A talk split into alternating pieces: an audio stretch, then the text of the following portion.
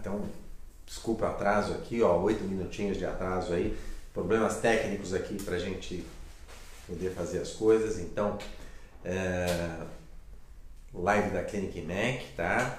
Então hoje a gente vai falar um pouquinho, uma coisa, modernidade aí, tecnologia, né?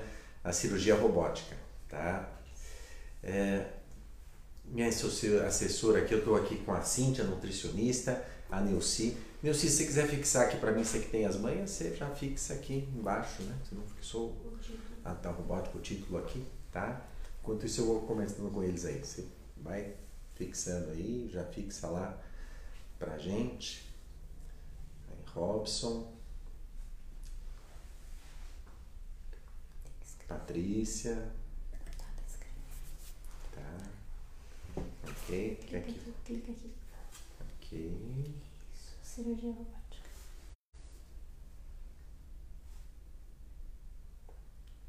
Vamos fixar o título. Cirurgia.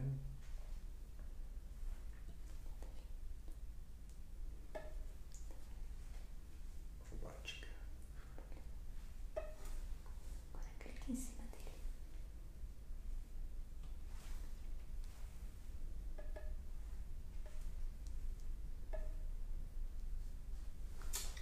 Legal. Bom, pessoal, então bem-vindo todos aí, pessoal entrando, tá?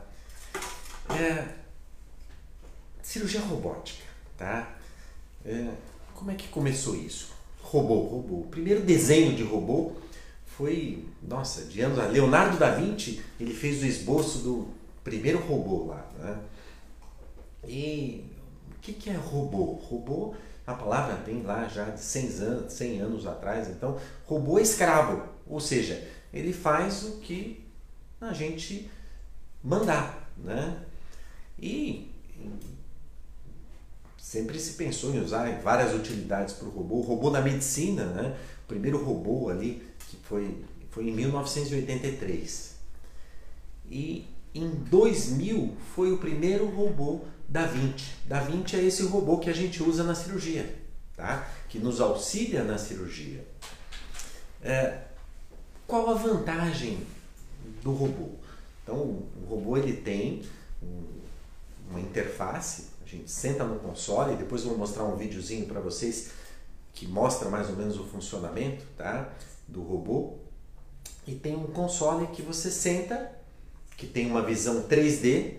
Então, é, normalmente na laparoscopia, é, a, a visão é 2D, em duas dimensões. Você não tem a profundidade. E no console do robô, então ele acaba tendo duas câmeras, então dá uma visão 3D, tá? Meninas, se eu não conseguir ver as perguntas vocês anotam para mim, depois vocês marcam no papel e traz aqui que eu né, não vou ver aqui porque passou, mas né, daí pode pegar ali e faça. Então, essa visão 3D torna uma maior qualidade.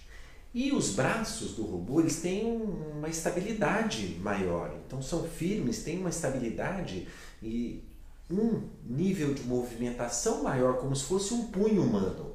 Na cirurgia de laparoscopia, que é o que a gente mais usa hoje, essa movimentação ela é mais, digamos assim, é por um instrumento, então os movimentos são menores. Com o robô, o movimento é mais amplo. Então são movimentos mais precisos.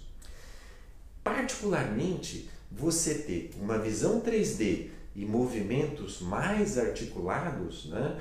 então para aquelas cirurgias mais difíceis é, é melhor, tá? Em que estão em locais assim de difícil acesso, né? Então fica melhor ainda. Daí a grande evolução que teve na urologia, a próstata, né? Que urologia tem muita cirurgia de próstata que fica num cantinho, no fundo da pelve, num lugar difícil. Então, é, cresceu muito a cirurgia robótica é, urológica, foi a que mais cresceu. Tá? Além disso, é, numa cirurgia laparoscópica, a gente tem é, o cirurgião, que tem as pinças, e tem uma outra pessoa na câmera, tá? aquela câmera que mostra a imagem. Aqui o próprio cirurgião ele controla as pinças, os robôs e a câmera. Então dá uma estabilidade maior, tá?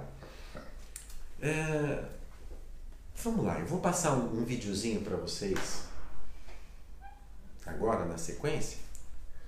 É, você consegue aí, Cintia? Então vou passar aqui, ó, e que vai mostrar um pouquinho do robô, tá?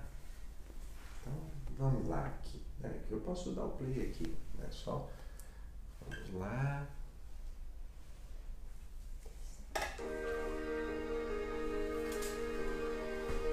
Tá?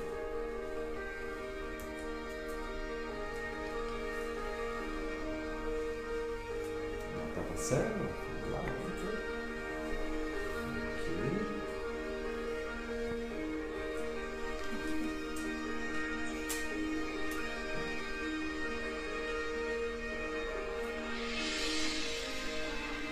Olha, aqui nesse filme, editado pela Vix aí, mostra o robô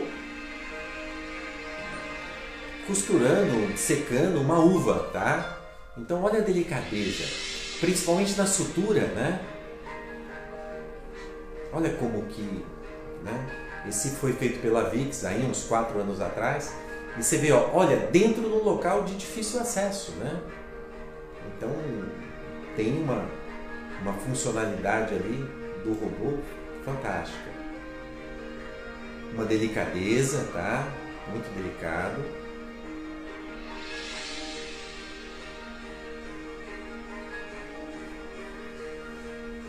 A gente tem um braço a mais no robô, então tem um auxiliar, ele funciona melhor, né?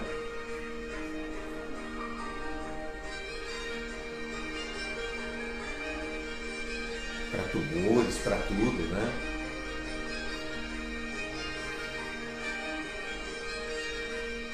Olha lá, visão 3D.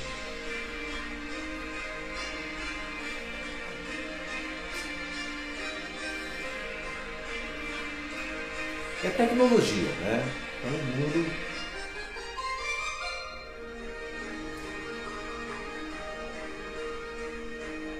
Olha a delicadeza, fazendo, não na cirurgia, mas fazendo um teste ali, um origami, ou numa pintura. É, tudo que é mais delicado ali, você consegue coisas que você não conseguiria fazer com, com, com a cirurgia manual ou. Olha, olha esse quadro, ó. olha o tamanho disso. Né?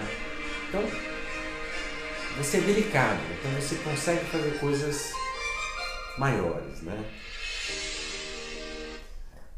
Então, o vídeo foi ali para mostrar alguma coisa do robô, tá? É... O robô em si, é... ele começou, eu falei para vocês que o primeiro robô da 20, esse dessa fábrica, aí faz 20 anos, né? E teve um monopólio do mercado, então eles patentearam e vem lá, e foram novas gerações do robô e vem até hoje ainda esse Da Vinci. Tá? É, no Brasil, nos últimos anos, aumentou muito o número de robô. Então, em termos disso, é, do marketing do hospital, de estar avançado, foram colocados em vários hospitais. Hoje nós temos, é, no final do ano passado, aqui, a estatística aqui, dada pela Intuitive, que é a, a, quem distribui o robô aqui no Brasil, é 74 plataformas, 74 robôs. A gente sabe que a maioria deles estão aqui no eixo São Paulo-Rio, né? mas temos aqui 74 é, plataformas. E nos Estados Unidos, 3.500 plataformas de robô. Na Europa, 900, Ásia, 800. Ou seja, é, no Brasil tem muito que crescer ainda para se igualar aos outros, aos outros locais. Né? Em 2019, teve uma recomendação do FDA, né? uma recomendação é, de que o, a cirurgia robótica se continuasse. E a AMB também, a Associação Brasileira de Medicina, no final de 2019, está hum, vendo como se vai fazer a certificação disso. Quer dizer, está tendo movimento para um aumento do robô. O robô, nesse momento, é, o que, que a gente vê? Ele está crescendo ali. Então a tecnologia é, é mais. E conforme nós temos ali hoje utilizamos essa visão 3D, essa melhor, esses movimentos mais precisos, mas dá para nessa interface, interface aqui digital, a gente vai começar a colocar aqui, é, digamos assim, um, imagens, você usar o, o, a internet, usar tutoriais, você é, melhorar essa parte tecnológica assim. E usar o Big Data, o Big Data, né? Então você ali, esse número de dados, isso, aquilo, dá para usar um montão de coisa que a gente pode acessar. Eu falei ali que tinha uma patente, as patentes caíram dessa, dessa do, do robô da VIT. Então, é, o que está acontecendo? Estão vindo novas plataformas. Então tem uma joint venture aí entre a Johnson e o Google, tá? que é a, Verb, e tem um robô da Medtronic. Chegando esses outros robôs, então isso vai, é, eu acho que vai dinamizar, vai aumentar o número da frequência. Hoje, o que, que acontece? Os convênios ainda não cobrem a cirurgia robótica. Então eles cobram, o hospital, alguns hospitais cobram uma taxa para o uso desse robô. E talvez por isso que não esteja tanto. Das nossas cirurgias, 10% são robóticas, 5, 10%, tá? Porque o paciente tem que pagar alguma coisa. Conforme for entrando mais, forem surgindo essas novas plataformas, é, as operadoras começarem a incluir isso no pagamento, ou os hospitais pararem de cobrar. A gente vê que alguns hospitais já pararam de cobrar esses valores dos pacientes, né? Então, conforme isso acontecer, vai é, incrementar mais e vai é, aumentar esse uso, uso do robô. Tá? É, na bariátrica, aonde que é mais interessante o uso do robô? Né? Naqueles casos mais difíceis. Então, naquele paciente super obeso, no paciente super obeso, a cirurgia é mais difícil. E você coloca os trocáteres, aquelas aqueles tubinhos com diafragma que deixa entrar o instrumento e a mobilização desses trocáteres, ela é mais difícil quando você vai fazer por laparoscopia. Você tem que fazer muita força. E com o robô, isso aí diminui, não é necessário, tá? Você ter aquela força para você trabalhar com isso. É, e naquele paciente de cirurgia revisional, operou uma vez e tem que reoperar por qualquer razão, o robô é muito mais delicado, com essa visão 3D, vai ficar um negócio é, mais fácil, vai ter uma produtividade é, melhor. Tá? Eu acho que é, o que, que a gente vê que está acontecendo, além de virem essas novas plataformas, além de incrementar a tecnologia, agora está tendo robô endoscópico também. Né? Uma coisa que se diz é que o futuro da cirurgia muito provavelmente vai ser robótica e flexível, tá?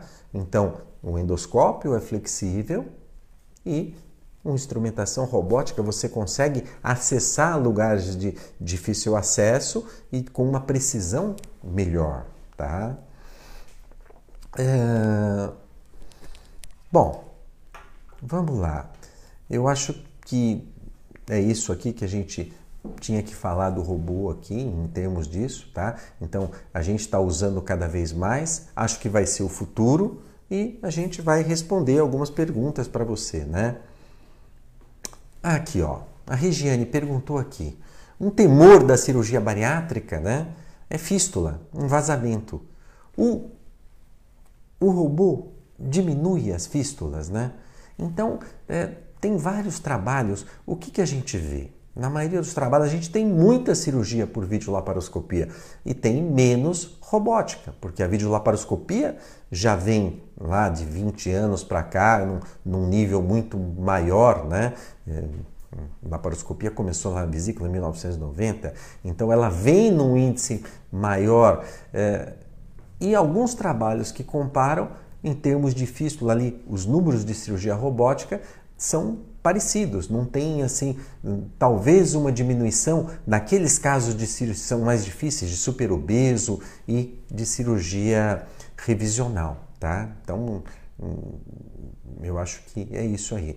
Como é que funciona? Eu falei ali que nós temos uh, 5, 10% das nossas cirurgias por via robótica, né? Então, quantas cirurgias?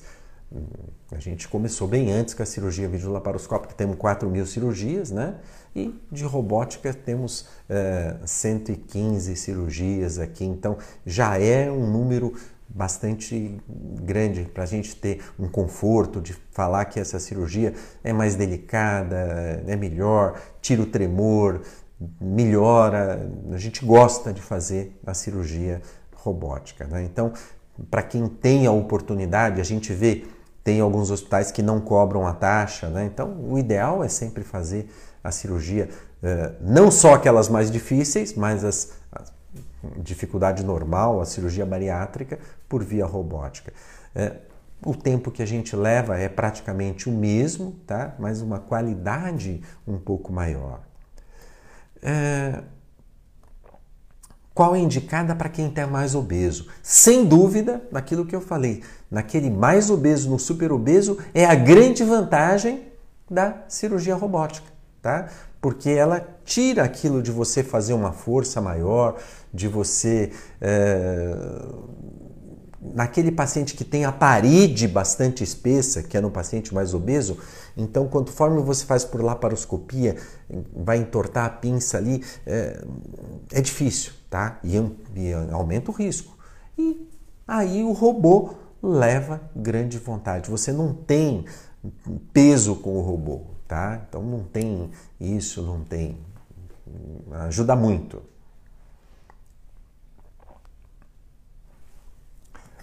Bom, vamos lá. É...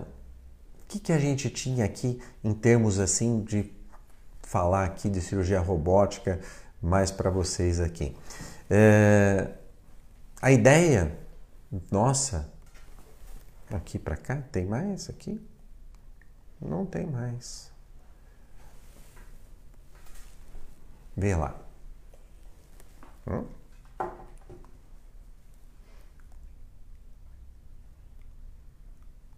Essas duas.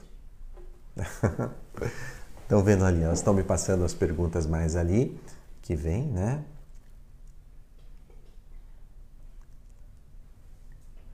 Aqui Edna Maria entrou. Pessoal, obrigado aí pelo prestígio aí do pessoal entrar na live. Se vocês tiverem perguntas aí, além do que não seja robótica também, nós estamos à disposição aqui, tá? Todos os médicos da clínica já dão a opção de robótica? Então, o seguinte, ó. É, eu e a doutora Karina, a gente gosta muito dessa opção, tá? na bariátrica, que é uma cirurgia é, que, embora hoje essa cirurgia é, é, feita de uma maneira tranquila por vídeo, né? Eu falo que a cirurgia, sempre falo isso, a cirurgia bariátrica é feita é, em uma hora, é rápida, então tem um risco baixo, funciona muito bem, tá? Mas robótica é melhor ainda. Então eu e a Karina fazemos robótica. Eu tenho, me acho que acho que o urologista também da clínica, né? O Dr. Luiz está fazendo também, tá? Então, eu acho que outras especialidades não, eu acho que não, mais na bariátrica mesmo. Na cirurgia bariátrica, na cirurgia robótica, o médico fica aonde, né? Então, como a gente mostrou daquele videozinho, ele fica sentado num console, né? Então, senta num console e fica com uma visão 3D, mais ou menos a uma distância de uns 15 metros, uns, 15 não, uns 5 metros ali, depende da sala, do tamanho da sala, né? Do paciente. E o, o robô fica anexo ao paciente e fica um outro cirurgião, por exemplo, se estou eu operando ali no robô, a doutora Karina está do ladinho ali do, do, do paciente, né? E vai ajudando, vai ajudando a instrumentar as coisas, tá? Mas é, fica num console bem próximo. É, a cirurgia robótica tem menos desconforto no pós-operatório? Me dá a impressão que sim. Então, é isso que a gente tem uh, observado. Nos trabalhos, na literatura, alguns mostram que sim, outros mostram que não, não está inconclusivo ainda na literatura. Mas a impressão é que na cirurgia robótica tem uma recuperação muitas vezes mais rápida, sim, e com menor desconforto, tá? Robótica é mais rápida, tá? Então, é, a gente tem levado o mesmo tempo, tá? Então não tem é, uma hora, uma hora e, entre uma hora e uma hora e meia, tanto para cirurgia por vídeo quanto para cirurgia é, robótica. Então nessa parte aqui não, não, não muda tanto assim. Eu acho que a grande coisa é no detalhe, na qualidade, na precisão e principalmente nos casos mais difíceis. E nos casos que são aqueles casos normais, vai agregar alguma coisa em termos de qualidade mesmo. a doutora Karine entrou aí, tá? Renata Pardim. É... Aqui, Tavares, né? Os robôs otimizam o trabalho com mais precisão. Sem dúvida, tá? Então vai, vai otimizar e vai ter mais precisão, né? Então, é, e isso é um começo, né? Você vê aquilo que a gente comentou. Temos o robô da Vinci chegando, vocês imaginem, ó, olha o nível do, do pessoal que está que tá trazendo as novas plataformas, né? Johnson com, com Google, Imagine como é que vai ver isso aí, o que, que vai incrementar de tecnologia né, nesses novos robôs que vêm por aí. Eu acho que isso aqui já é muito bom, já é, já agrega bastante coisa, né? Isso de ter uma visão melhor e de ter. E imagine isso aumentando mais ainda e trazendo mais coisas. Eu não tenho dúvida que a gente começou a operar há 17 anos e aí a cirurgia videolaparoscópica começou devagar, né? Eram todas abertas. É, a vídeo começou uns 20 anos atrás, mas tinha uma grande porcentagem que era aberta. E hoje só tem praticamente, pelo menos no mercado privado, né? Só, é, só cirurgia por vídeo. E começou as robóticas. Eu acho que logo, daqui a alguns anos, vai aposentar a cirurgia por vídeo e vai ficar só a cirurgia robótica. Ou seja, você incrementando, como diz um, um, um, um colega, um professor cirurgião aqui do Bruno, então uh, o mundo anda para frente, não anda para trás, né?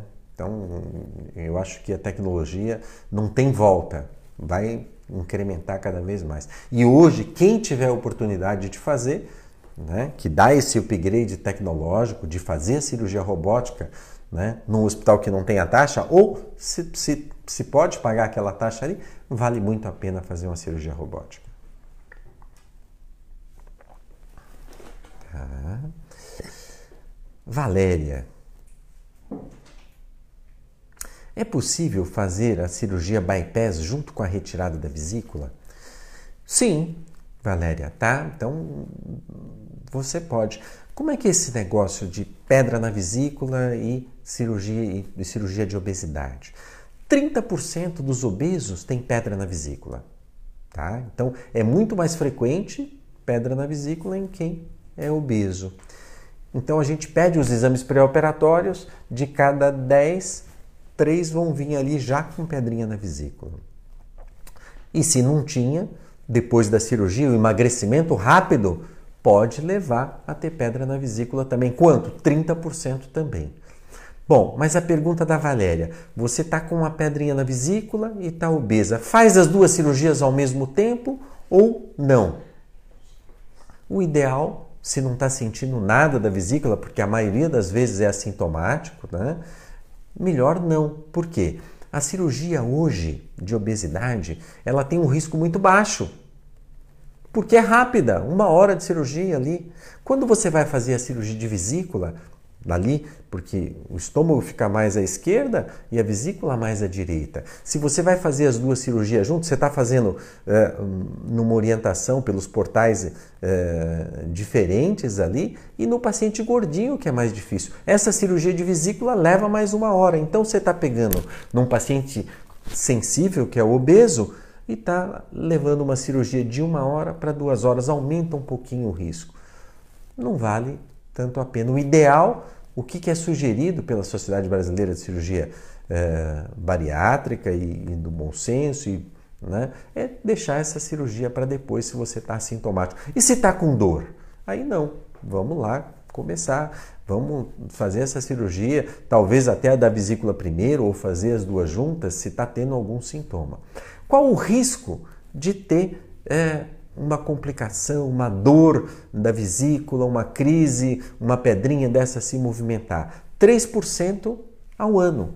Então, quer dizer, é um risco, mas não é tão grande. E esse risco é acumulativo, 3, 6, 9 anos, conforme os anos passam. Então, a ideia é, operou a obesidade, dali um ano, um ano e pouquinho, a hora que estabilizou o peso, já programa a cirurgia de vesícula, tá?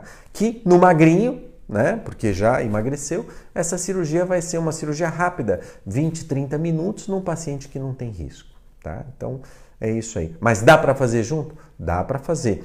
Pelo robô dá também? Dá também. Pelo robô dá para fazer as duas cirurgias juntas. É... A robótica tem os mesmos furos que as de vídeo? Normalmente muda um pouquinho, tá? Porque tem os braços do robô, então eles ficam hum, alinhados. Então a gente tem os furinhos, são do mesmo tamanho, né? Meio centímetro ou um centímetro, mas são mais lineares. Enquanto uh, a cirurgia por vídeo laparoscópica, eles fazem mais um quadrado assim mas é o número, o mesmo número de furos, furinhos iguais de lipo, estético. Se a pessoa tem uma cicatrização boa, esses furinhos praticamente desaparecem, tá? Renata Pardim. Opa, Renata Pardim aqui, ó. Falou, amo suas palestras, doutor. Obrigado, Renata. Ainda bem que eu tenho, tenho esses fãs aí, ó. Obrigado, viu? Muito show. A robótica diminui o risco da cirurgia? Então, tem vários trabalhos da literatura, alguns dizendo que sim, outros dizendo que não. Então, não é uma coisa que você pode dizer ainda. Nos trabalhos em que, naqueles casos mais difíceis de cirurgia revisional, de, de reoperações, naqueles casos de superobeso, isso está mais estabelecido. Na cirurgia normal, ainda não dá para se dizer, tá? É... Vamos lá. Cirurgia robótica. Como é que então a gente eh, orienta ou então fala para os pacientes? Pacientes chegam para a gente, estão obesos, vão operar eh, e a gente dá, eu dou sempre a opção. Como é que eu, que eu falo? Olha, você vai fazer a cirurgia lá no hospital, tem alguns hospitais então que não cobra a taxa do robô, eles fazem isso a título de marketing. Então, olha, você está tendo essa vantagem, essa taxa você não vai, vamos lá, eu sugiro robótica, que todos eles querem esse upgrade tecnológico. Em alguns outros hospitais existe um valor de uma taxa que o hospital cobra. E o que, que eu falo para o paciente? Olha, existe a cirurgia robótica, movimentos mais precisos, visão 3D, e vai ter uma taxa hospitalar. Se você está confortável, né? se você tem esse valor, tá? o valor na maioria deles em torno de 5 mil reais, você tem esse valor, vamos lá, vale a pena. Se você, por um acaso, uh, vai te apertar, a cirurgia videolaparoscópica é fantástica, é um padrão maravilhoso também. Uh, doutor, tenho dúvida das indicações da cirurgia bariátrica tá? Para quem está indicado cirurgia para redução de peso? É para quem tem obesidade moderada associado a alguma comorbidade ou obesidade avançada, tá? Que não conseguiu emagrecer, apesar do tratamento clínico. É fácil emagrecer quem está nesse nível de obesidade moderada ou avançada? É, de cada 100, 3% consegue emagrecer e manter, tá? Então, é um mínimo ali. Como é que eu sei se está com obesidade moderada ou avançada? Então, o que a gente tem usado hoje é o índice de massa corpórea. Pega o peso, divide pela altura, divide pela altura de novo. Se está acima de 40, esse número, né, é obesidade avançada. Se está acima de 35, obesidade moderada. E quais como, qual, comorbidades que podem indicar cirurgia? Então, várias delas, né? Então, que seja ali, é, que seja colesterol, triglicérides, gordura no fígado, é, um problema ortopédico, joelho, coluna, depressão. Então, tem uma série de comorbidades. A obesidade se a gente for listar todas as comorbidades possíveis ali, aquelas que estão relacionadas, tem mais de 200 comorbidades. Então, e muitas delas, né? Para quem tem obesidade leve e diabetes de difícil controle, também está indicado a cirurgia bariátrica ou metabólica, né? Aí visando a cura do distúrbio metabólico, o principal deles é a diabetes, tá? a Márcia. No caso de bariátrica, todos os hospitais onde a doutora Karine o doutor José Rubens operam pode ser robótica, considerando a taxa? Não é todo hospital que tem robô. Lembra que eu comentei com vocês? Então, no Brasil, 74 plataformas, tá? E a maioria distribuídas nos eixos de Rio e São Paulo. Nesses hospitais que a gente opera, então, Vamos lá, no Sírio Libanês tem, no 9 de julho tem o robô, no Paulistano tem também, tá? É, no Santa Rita ainda não, tá? E são os que a gente costuma, no, no São Camilo ainda, na unidade de Ipiranga ainda não também, mas é uma questão de tempo. Logo a gente vai poder, provavelmente todo hospital vai ter esse, esse instrumento, esse essa ferramenta né, para a cirurgia. Uh, olha lá, Gicalis, tá, ClickMac.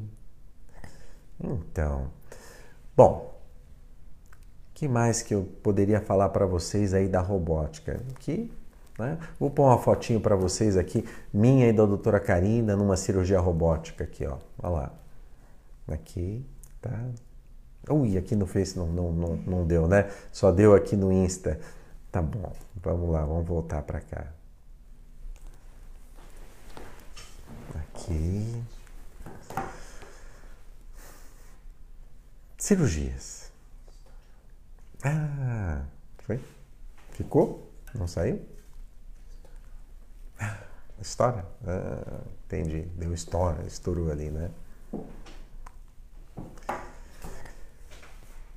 Bariátrica, pessoal, aproveitem aí, ó. A gente tem 21 pessoas. Que dúvidas vocês têm? Que seja de robótica ou de outra coisa, tá? Vamos lá, estamos aqui à disposição. Aproveita a live aí para tirar suas dúvidas. Tá? Vamos falar do Covid aqui, tá? Vamos lá. Hoje nós tivemos três cirurgias bariátricas de manhã. Eu e a doutora Karina, tá? A gente operou hoje num, no Hospital 9 de Julho. Foram três cirurgias de bypass. Normalmente, é, qual é a frequência ali de bypass sleeve? Hum, a gente sempre recomenda, tá?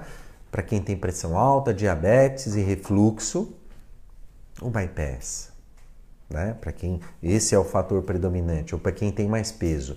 Para quem tem menos peso, tem algum problema de absorção, para extremos de idade, o sleeve. E desse, dessa maneira, 70% dos nossos pacientes acabam sendo bypass. A gente gosta muito das duas cirurgias. Hoje, as três foram bypass. E como é que está o protocolo hoje com relação a essa pandemia hum, de Covid? Né? Então, hoje as cirurgias estão se continuando, né? então houve uma recomendação do Conselho Federal de Medicina para que as cirurgias se mantenham, está tendo um volume grande, o pessoal está procurando, tá? E eu acho que, né, além de todas as outras comorbidades, mais essa comorbidade de ser risco de maior evolução para a Covid. E o protocolo seguro que se criou é que nos hospitais está tudo muito separado, né? Então, é, área Covid-free e a área que poderia ter. Alguns hospitais não internam pacientes de Covid. Nos que internam, é um prédio praticamente separado do outro, onde tem Covid e outro não tem. E é obrigatório, o que, que a gente tem feito? Sugerido que uma semana antes a pessoa se proteja, fique em casa, fica de, de home office, né, ou alguma coisa assim, e duas semanas também depois. E dois dias antes fazer o teste do Covid. Hoje, o que, que aconteceu que transtornou um pouquinho? O teste de Covid da paciente não ficou pronto. Daí acabou atrasando, acabou tendo que fazer um, um teste rápido, tá? Então, é, isso é muito importante. Então, ver direitinho, sempre ali, ter o teste negativo é importante, porque se você não tiver o teste negativo, quando você entrar no hospital, você não vai poder ir para aquela área Covid-free. Você vai para a área em que, uma área intermediária, onde tem um, um, Covid positivo, tá? Então, é muito importante o teste de PCR hoje em dia. O que, que a gente fez com essa paciente? Que é ser a primeira, a gente atrasou um pouquinho a cirurgia e a cirurgia ocorreu depois que ela fez um teste. Os testes, eu isso também não vejo ainda, todo mundo faz esse teste mais demorado. Esse teste rápido, né, teste de PCR do cotonete ali, acabaram fazendo para ela em uma hora. Foi, foi um negócio tranquilo. Eu acho que logo, logo vai se adaptar, talvez, isso de fazer dois dias antes ou não, de começar a fazer, né, ou na data, ou isso, aquilo, fica mais prático que mais? Vamos lá. Quando não é indicado operar a cirurgia robótica? Hoje o robô ainda, ele foca uma, uma região. E se você vai ter que trocar de região, você precisa soltar o robô e mudar para outra.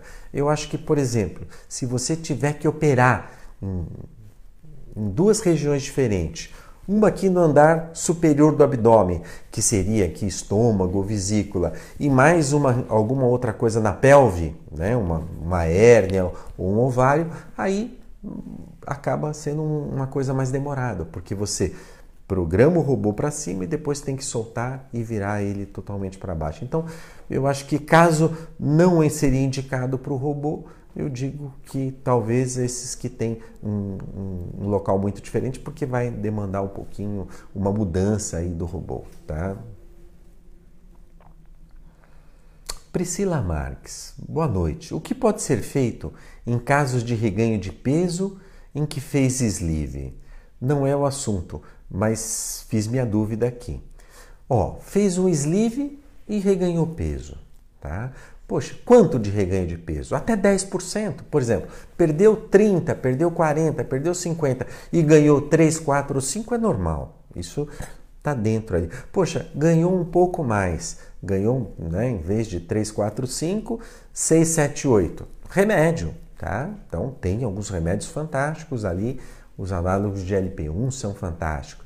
Poxa, perdeu, precisa perder mais peso ali. Então, hum, perder 10, 15 quilos já é mais difícil ali com medicamento. Então, a revisão endoscópica é uma coisa que pode ser feita.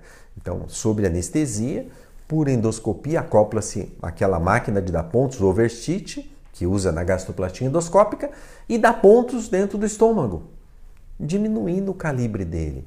É uma opção.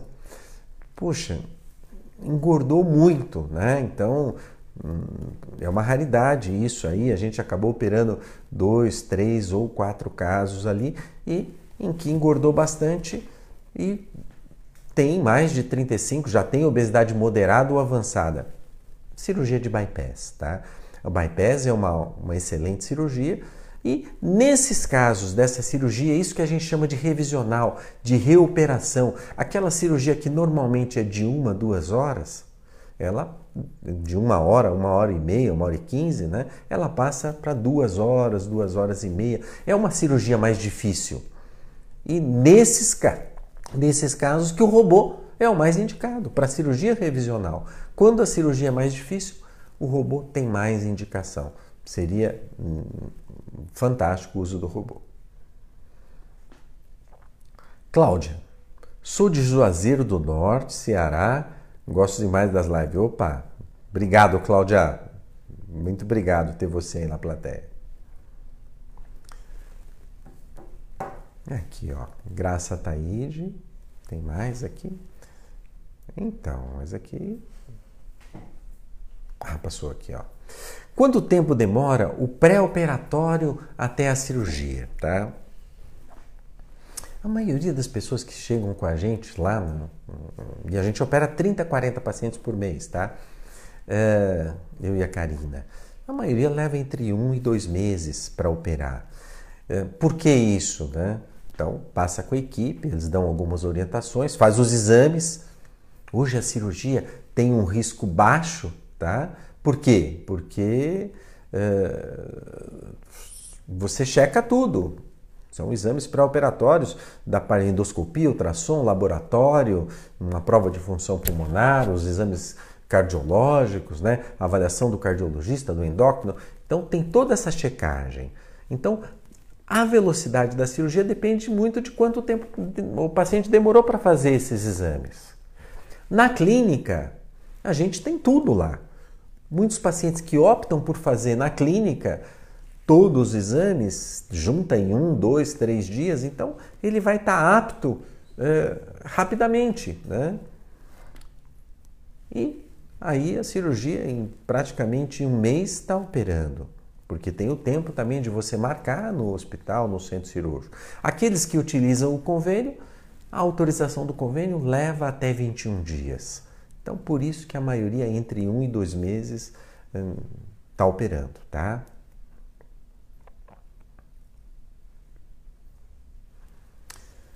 Que mais aqui? Michele, a live maravilhosa. Obrigado, Michele, tá? Sexta estarei lá para fazer o plasma de argônio, tá? Plasma de argônio, a gente, é, para reganho de peso, para quem fez bypass, tá? Então, tem sido um, uma ajuda muito grande, né? Então, é, reganho de peso. Pessoa, normalmente com a cirurgia, ela vai emagrecendo até um ano, um ano e pouquinho, aí estabiliza e a partir daí o único jeito de se manter magro é manter uma dieta balanceada e atividade física sempre. Não é fácil isso aí.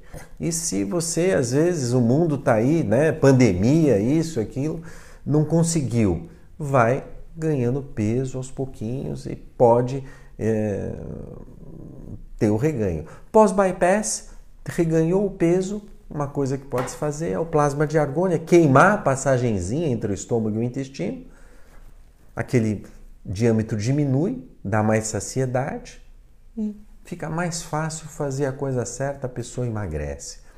A gente é pioneiro do plasma de argônia aqui em São Paulo, é um dos pioneiros aqui e temos um volume grande toda sexta-feira e fazemos isso há sete anos. Antes disso, era o paciente chegava acima do peso, ó, você tem que fazer dieta, atividade física. Era difícil, né?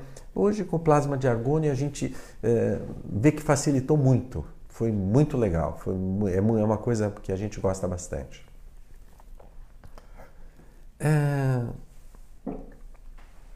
Espaço CL Santos, boa noite. Eu tenho bypass há quase 10 anos e tive reganho de peso bastante, né? Vamos lá. Primeira coisa ali é o plasma de argônio. Bom, a ideia é fazer o check-up, ver se está tudo direitinho com a cirurgia, uma endoscopia, tá? Hum, junto com os seus exames de laboratório. E na endoscopia, se tiver como a maioria com a passagenzinha um pouco dilatada, plasma de argônio é uma ideia para estreitar e ajudar você a fazer a coisa certa. Então, isso junto com a equipe multidisciplinar, psicólogo, nutricionista, fisioterapeuta, ajuda muito ao emagrecimento. E se essa passagem estiver muito alargada, então, em vez de 2, 3, 4 centímetros, aquela máquina de dar pontos overstitch, fazer uma revisão endoscópica, tá? E dar os pontos ali. E pode fazer a revisão endoscópica, mesmo com anastomose de 2 centímetros? Pode. É uma ótima opção também. Você dá ponto ali. São as coisas que a gente tem para te ajudar. Junto com isso, dá para associar medicamentos. Tá? Então, são as opções que a gente tem para reganho de peso. Legil, olá, boa noite. O senhor faz todos os métodos de cirurgia metabólica. Gostaria de saber os pós e contras e contra da gastroplastia endoscópica, né? Gastroplastia, endo... ó, na realidade, é... qual seria o contra, eu digo, da gastroplastia endoscópica? Ao que, que ela se propõe? Ela né? é um método minimamente invasivo, endoscópico, menos ainda do que a cirurgia minimamente invasiva, tá? E reduz o estômago, leva uma perda de peso. Nós tivemos dois trabalhos, inclusive nacionais, fantásticos esse ano, lançados em 2020, que mostra a eficiência da gastroplastia endoscópica para quem precisa eliminar 20% do peso. Tá? Então, ele está nessa posição. Tratamento clínico, 8, 9% do peso. O balão, 15% do peso. A gastroplastia endoscópica, 20%. Cirurgia, bariátrica e metabólica, 30 a 40%. O que, que eu digo que seria o contra da cirurgia endoscópica hoje? É que é um procedimento novo, não está totalmente assim. As fontes pagadoras não pagam ele, não, você não consegue nada, nem internação, nem honorário médico pelo convênio, então acaba sendo tudo particular, por isso que a gente não tem um fluxo grande ainda em algum momento, né, as fontes pagadoras, os convênios, eles vão começar hum, incluir isso naquele rol de procedimentos. E aí eu acho que vai dar um upgrade, né? vai, vai começar a aumentar mais a gastroplastia endoscópica. Tá. Aqui, ó. Doutor, na primeira consulta eu já consigo ter diagnóstico se sou candidata para uma bariátrica. Peso 98 quilos, 1,67 de altura, estou com problema no joelho e sei que tenho colesterol alto. É, conta para mim aí, vocês fizeram aqui 98 quilos, 1,67. Quanto dá de MC? 35. 35. É uma candidata, sim, viu, Pimenta? Eu acho que você pode procurar cirurgia é, bariátrica e metabólica é para quem tem IMC acima de 35, obesidade moderada, associado a alguma comorbidade, né? Mas isso é, geralmente vem com a obesidade, provavelmente você vai ter algumas, já, já tem o colesterol alto, já é uma comorbidade, tá? que mais ali, ó? Cinco minutinhos, tá?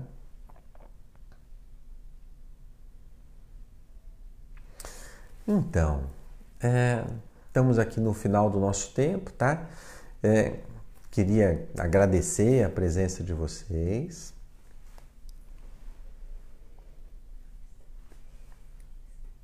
Sim. Tá.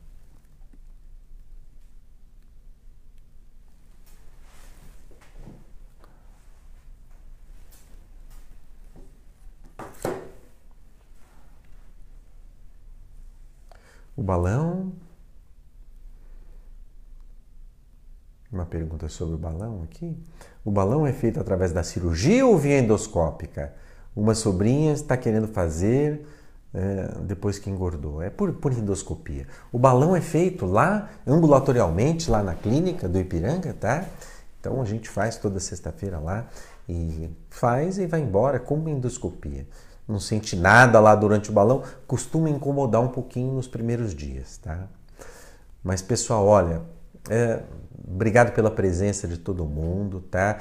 Então, muito bacana aqui. Eu gosto de, de falar para vocês aqui é, sobre robótica, sobre cirurgia, de tirar as dúvidas. A gente é, eu e a Karina, a gente adora o que a gente faz ali, que é atender consulta, operar, ver as pessoas, ver as pessoas emagrecendo.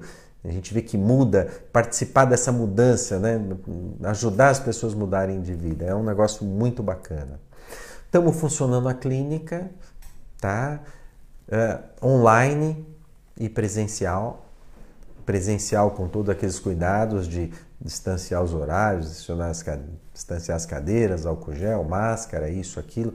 É, estamos operando, o fluxo está normal e estamos à disposição de vocês aí para o que precisar, tá? Então, terça-feira que vem, estamos aqui de novo, tem uma nova live e qualquer coisa é, pelo Instagram, pelas redes sociais, diretamente na clínica, estamos à disposição, tá bom? Pessoal, muito obrigado, uma excelente noite, tá? E vamos lá, ó, a robótica está aí, a cirurgia bariátrica, a cirurgia por vídeo e estamos junto. Um abraço grande. Até logo.